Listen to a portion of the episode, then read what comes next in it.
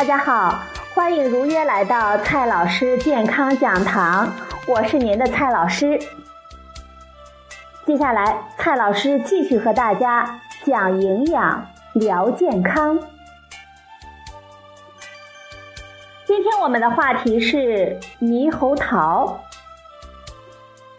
又到了吃猕猴桃的季节，可是总有些朋友抱怨不好吃。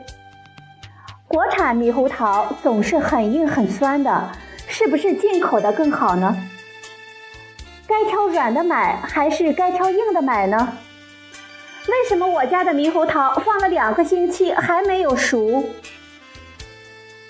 其实呀，猕猴桃很好吃，只是我们不会吃。今天呢，蔡老师就手把手的教大家。怎样吃到最好的猕猴桃？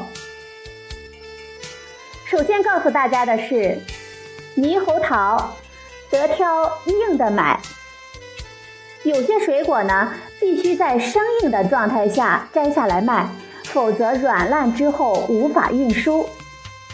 市面上大部分猕猴桃就是这样，买回家之后需要催熟。那些因为受到碰撞而局部变软的果实，往往都是一小块变软，有酒味，甚至腐烂；剩下的部分还很硬而酸涩。所以，挑选猕猴桃的第一步就是，不能选已经变软的猕猴桃，应该挑硬的买。在超市呢。我们先用手把猕猴桃全身轻轻地抚摸一遍，挑通体坚硬、没有碰伤的猕猴桃。果实无需巨大，但是形状必须饱满。特别是猕猴桃的基部和头部比较丰满，这就说明它已经长到最大了。很多人都有这样的困惑。为什么猕猴桃买回来之后放了两个星期都不会变软呢？没错，这种全身都很硬的猕猴桃，在现在这种秋冬季节，因为天气比较凉，它们往往等到变蔫了都不会熟软。这是因为它们需要接到一个该成熟了这样的信使，才会启动成熟的过程。而提前被采摘离开果树之后，接收不到这样的信使，它们就会一直保持生硬的状态了。如果被磕碰一下，组织损伤会导致水果提前启动成熟，但是很不幸的是，没等熟，微生物就会在伤口活动繁殖，结果呢，猕猴桃还没变软就变味了。那么该怎么办呢？很简单，我们可以用其他熟的水果来产生成熟信使，来人工催熟猕猴桃。熟水果会自己产生乙烯这种气体，而猕猴桃接触到足够多的乙烯，就会启动成熟过程。接下来呢，蔡老师告诉大家，您在家呢也能自己催熟猕猴桃。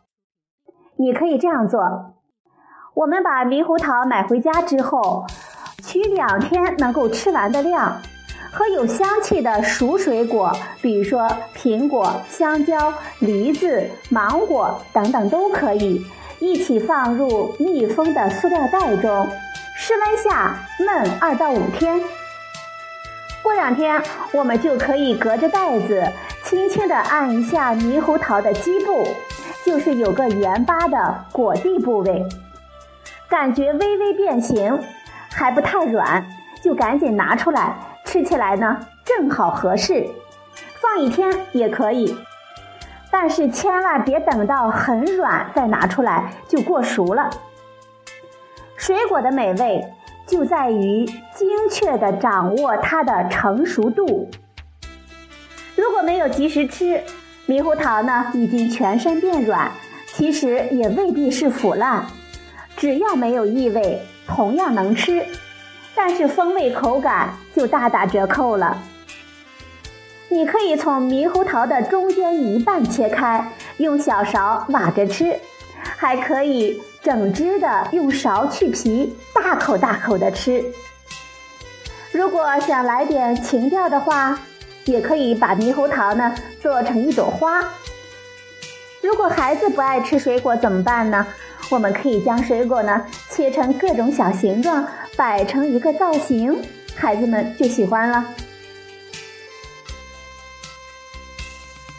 网上的猕猴桃往往成箱子的卖，一下子都催熟，很可能吃不完。所以呢，蔡老师建议大家分成不同的袋子，隔两天装一袋，以便错开催熟的时间。这样呢，就能够源源不断的吃到成熟度适度、酸甜可口的猕猴桃了。只要用了这样的方法，我们就能体会到很多国产的猕猴桃真的很好吃，酸甜可口，滋味浓郁，完全不输于进口的奇异果。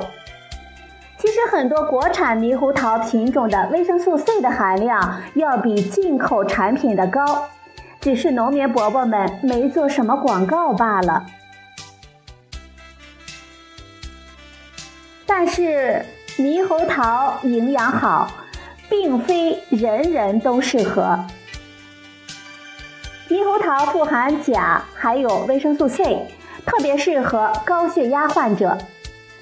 猕猴桃膳食纤维的含量高，也适合有便秘困扰的人。猕猴桃血糖指数比较低，糖尿病患者也可以吃。不过，消化不良和容易腹泻的人就得少吃点猕猴桃了。一方面，研究证实猕猴桃能够促进大肠的运动；另一方面呢。猕猴桃中的蛋白酶和草酸对我们口腔和消化道有刺激，特别是没有成熟的猕猴桃。另外，还有一些人呢对猕猴桃过敏，吃了之后可能会口腔发麻、咽喉肿痒。所以啊，蔡老师提醒大家，千万不要一次买太多，也不要同时大批的催熟。还要注意一点，就是千万别因为怕浪费而拼命的多吃。好了，朋友们，今天呢，蔡老师教给大家的是怎样吃到最好的猕猴桃。今天的节目就到这里，谢谢您的收听，我们明天再会。